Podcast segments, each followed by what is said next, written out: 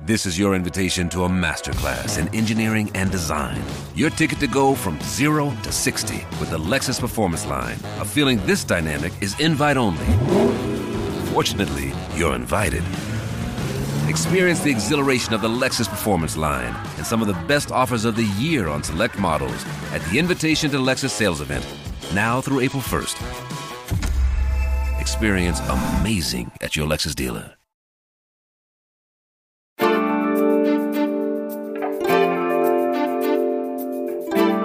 Hamburg News, der tägliche Podcast des Hamburger Abendblatts.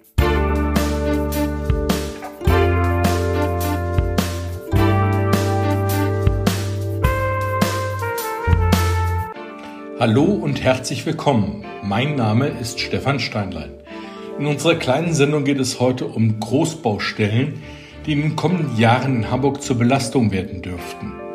Es geht um einen kuriosen Fund, den Bundespolizisten am Flughafen gemacht haben, um eine erfreuliche Entwicklung bei den Neugründungen von Unternehmen in der Stadt, um eine Baustelle auf der A1 am letzten Wochenende der Hamburger Sommerferien und es geht um eine Straße, in der es häufig kracht und Autos in Schaufenstern landen. Doch zunächst blicken wir auf die Top 3, die drei meistgelesenen Artikel auf abendblatt.de. Auf Platz 3 Mann übergießt Frau mit Benzin und fährt mit ihr davon. Auf 2 Pizzatempel mit Beachclub eröffnet. Und auf 1, also die meistgelesene Geschichte heute, Detonation am Bundeswehrkrankenhaus. Damit kommen wir zu unseren Nachrichten.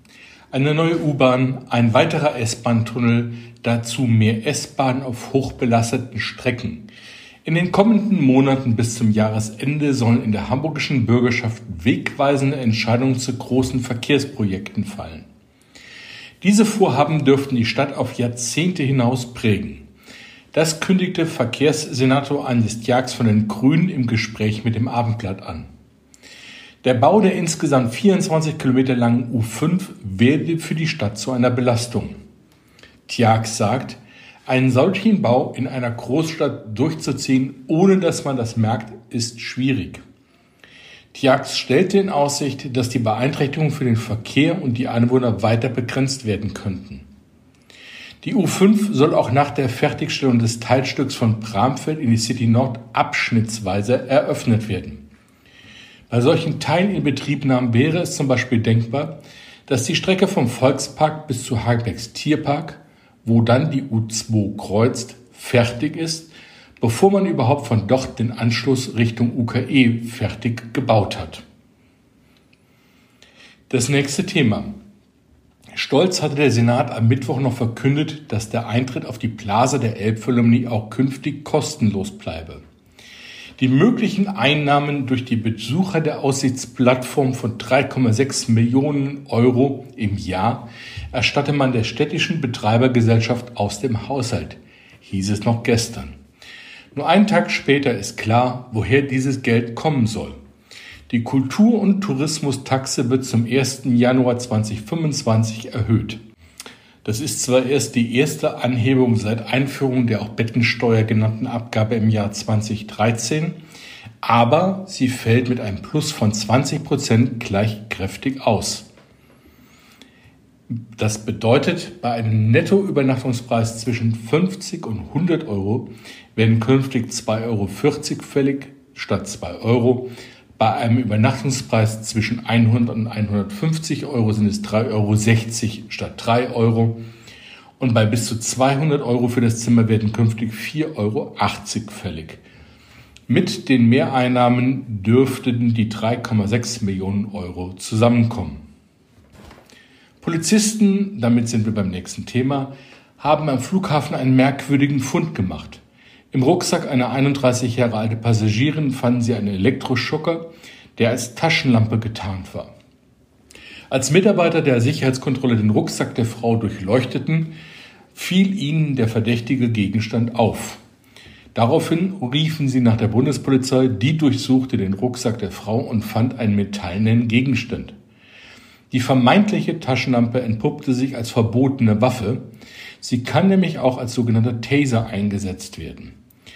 Dazu wollte sich die Frau nicht weiter äußern. Sie bekam eine Strafanzeige, musste eine Sicherungsleistung von 500 Euro zahlen, konnte dann aber weiterreisen.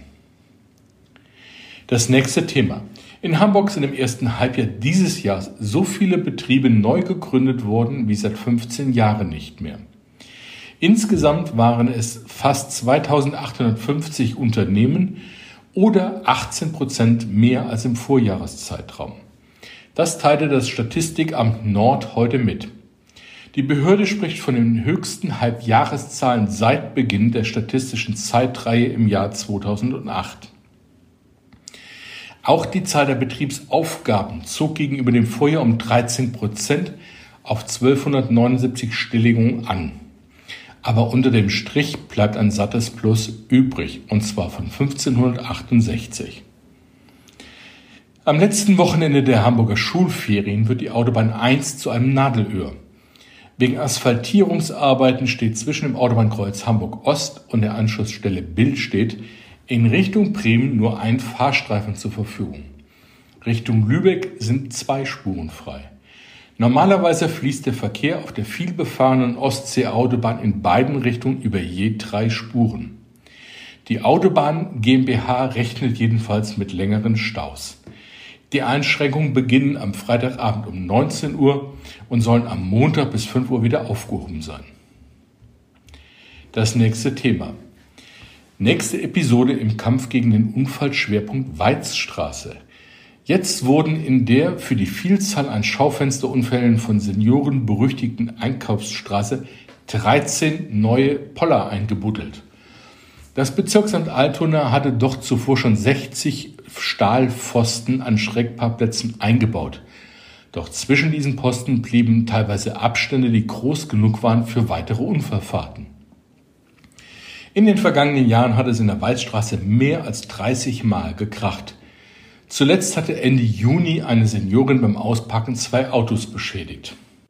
Damit sind wir am Ende unserer kleinen Nachrichtensendung angelangt. Ich bedanke mich für Ihre Aufmerksamkeit und ich wünsche Ihnen einen schönen Abend. Tschüss.